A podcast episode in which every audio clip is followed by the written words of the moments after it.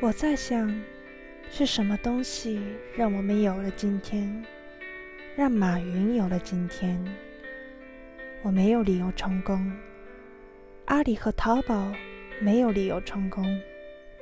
既然我们走了这么多年，依旧对未来充满理想，其实这是一种信任。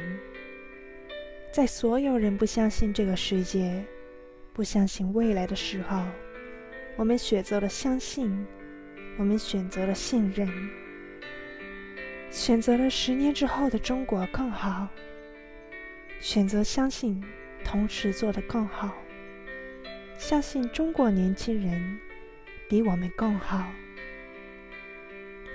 谢谢今晚的陪伴，晚安。